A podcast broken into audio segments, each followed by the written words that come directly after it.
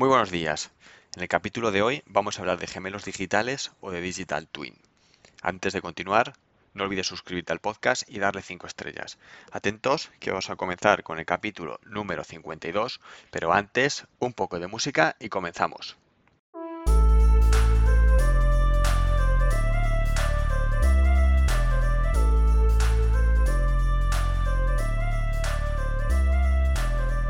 Muy buenos días a todos, bienvenidos. Yo soy Roberto Rodríguez y esto es Líder Ingenioso, el podcast donde te ayuda a crecer personal y profesionalmente compartiendo contigo conceptos actuales de ingeniería y desarrollo personal y potenciando el liderazgo y la motivación. Digital Twin es otra de las corrientes que se escuchan cada vez más en diversos entornos y contextos. De hecho, muchas empresas los están creando simplemente por el hecho de decir que disponen de uno, pero realmente no les hacen falta o ni siquiera saben sacarle ningún tipo de provecho. Vamos a ver qué es un Digital Twin. Un Digital Twin es una expresión inglesa que cuando la traducimos al español significa gemelo digital. La traducción prácticamente es autoexplicativa.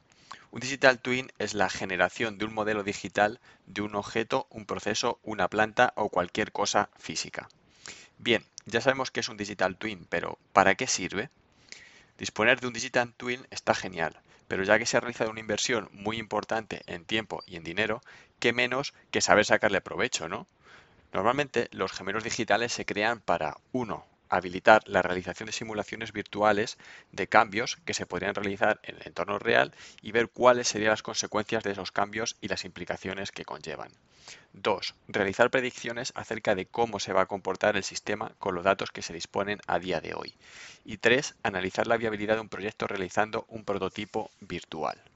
Como veis, las posibilidades de los gemelos digitales son variadas y todas ellas muy potentes. Los Digital Twin pueden aportar una ventaja competitiva a las compañías que realmente saben exprimirlos y sacarlos todo el jugo. Pero, ¿cualquiera puede generar un modelo digital? Para generar un modelo digital es necesario disponer de datos acerca del proceso o producto físico que se desea replicar de forma digital. Sin datos, desafortunadamente, no es posible realizar un gemelo digital. También es necesario disponer de un software específico para realizar este tipo de tareas. 3. Hay que conocer en detalle el proceso o el producto a replicar. Cuando me refiero a conocer el proceso o producto, me refiero a que es necesario conocer en detalle el funcionamiento dinámico y estático, los balances de materia, del proceso físico. Esto es imprescindible para ser capaces de replicar de forma fidedigna el mundo real en el mundo virtual. Y por último, hay que habilitar una conexión entre el mundo real y el mundo digital. En base a esto, si no dispones de alguna de estas cuatro patas, te va a ser tremendamente complicado generar un gemelo digital que realmente te sea de utilidad. Por otro lado, este proceso no suele ser nada sencillo ni barato. Es necesario que se disponga de un equipo especializado y completamente dedicado a esta labor. ¿Cuáles son los beneficios que te aporta un gemelo digital? Como indicábamos al inicio del capítulo, la réplica del mundo físico en el mundo digital aporta bastantes beneficios, como vamos a ver a continuación. El primero es simulación. Te permite realizar cambios y simulaciones en un mundo digital que es infinitamente más rápido y barato que hacerlo en la vida real. Esta capacidad te permitirá buscar los puntos óptimos de trabajo de plantas o productos con inversiones. El segundo beneficio es la anticipación. Al analizar en detalle todos y cada uno de los datos de los que se dispone junto con la capa de simulación, las empresas van a poder anticiparse a comportamientos anómalos o indeseados, lo que les va a permitir tomar acciones correctivas y preventivas con mucha anticipación. El tercer beneficio es ahorro de tiempo y de dinero. Como consecuencia de la simulación y de la anticipación, resulta bastante obvio que el retorno de la inversión es relativamente rápido, como consecuencia del ahorro de tiempo y dinero. Pero como todo, también tiene inconvenientes. El primer inconveniente es que generar este tipo de gemelos digitales no es ni sencillo ni barato. Para realizarlos se necesitan gran cantidad de recursos específicamente dedicados a esta actividad.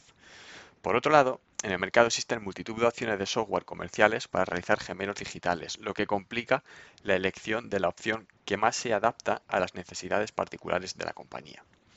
Como conclusión, los gemelos digitales son una herramienta más a disposición de las compañías para incrementar sus posibilidades y beneficios y de esta forma poder ganar una ventaja competitiva.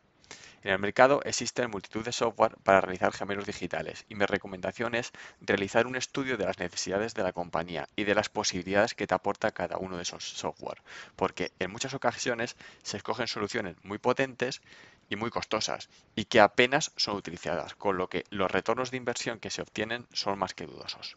Como siempre, cada empresa tiene sus necesidades y sus particularidades, por lo que es necesario buscar aquella opción que se adapte a cada caso. Hasta aquí el capítulo de hoy. Muchas gracias por estar al otro lado. Recuerda que puedes seguirme en LinkedIn, busca Roberto Rodríguez López. ¿Por qué? Porque ahí comparto todas las novedades del blog y del podcast. No olvides suscribirte dándole al botón de seguir en la plataforma en la que lo estés escuchando. Apple Podcasts, Evox, Google Podcasts, Spotify. Y para terminar, quería dar las gracias a todos aquellos oyentes que nos escuchan tanto en Europa, en América Latina, en Estados Unidos y en otros sitios del planeta. Muchas gracias a todos.